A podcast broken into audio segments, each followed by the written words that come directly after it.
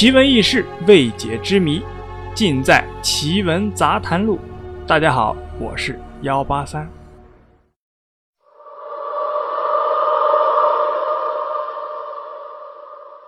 人死后的世界是怎么样的？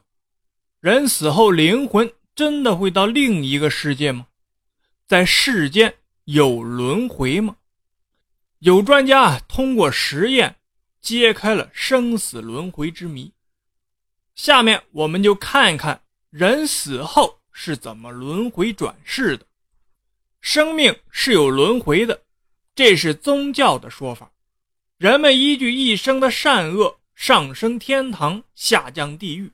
一般的人呐，仍有轮回为人，依其福泽而有高下。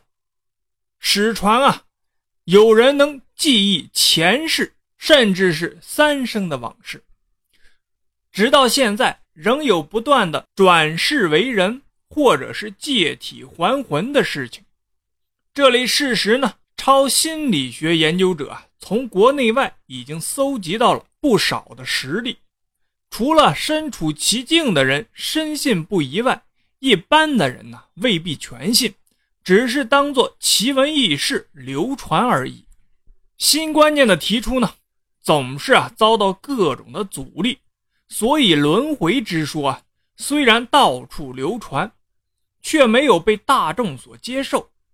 有一位啊出身耶鲁大学的医学博士，名叫布莱恩·魏斯的美国医师，曾发表过三十七篇科学论文和专文。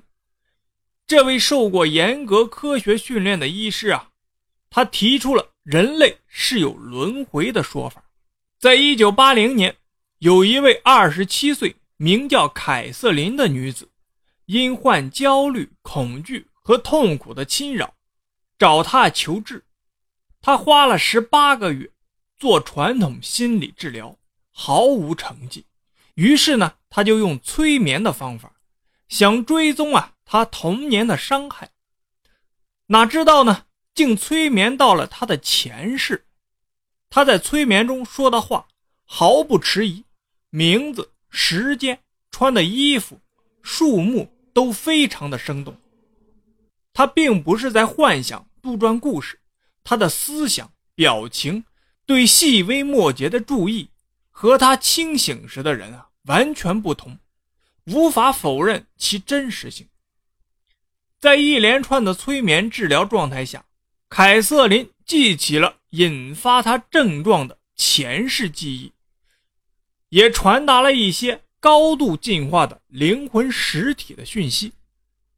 还有一个事件，一位印度女孩名叫斯瓦特拉，一九四八年三月二日出生，家住在印度的一个名叫盘纳的城市。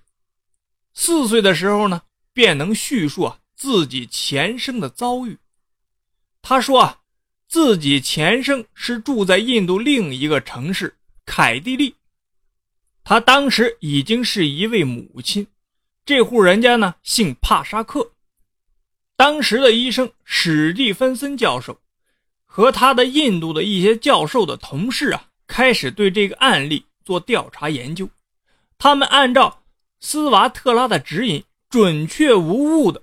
找到了帕沙克家，斯瓦特拉说自己前世啊是这个家里的母亲，名叫比亚，一九三九年去世的，留下了先生和两个儿子。史蒂芬森教授他们带斯瓦特拉到帕沙克家，他一到家啊就认出了自己前生的先生和儿子，并且能不加思索地说出这家人的名字。还能认出先生家娘家的亲人，史蒂芬森教授和同事们为了测试斯瓦特拉，把他前生的儿子领过来，问他叫什么名字。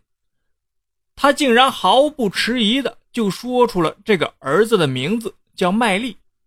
教授们呢，为了试探他，故意说这不是比亚的儿子，而是另一个人。没想到斯瓦特拉一点也不受。思维的干扰，坚持说这就是他的儿子麦利。在中国一九二三年的上海，发生了一起真实的人畜轮回的事件。话说啊，在民国十二年，也就是一九二三年，江北泰兴有一个无业游民，名叫施庆忠。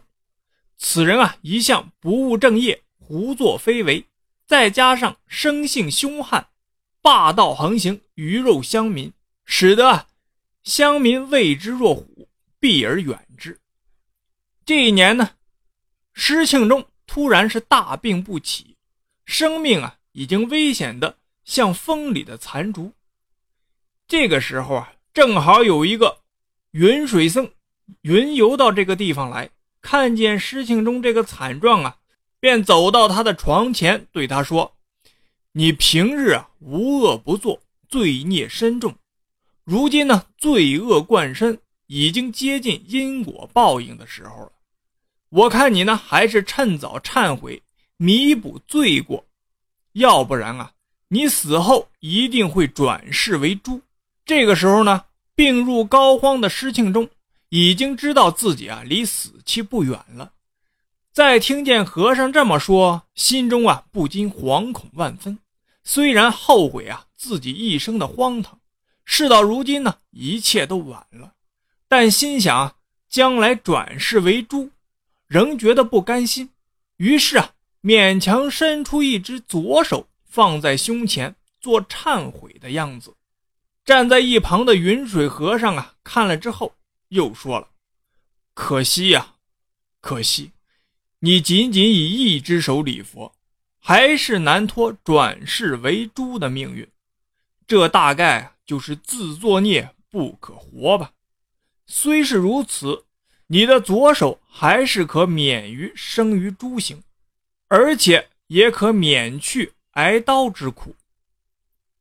几天之后，施庆忠带着一身的罪孽离开了人间。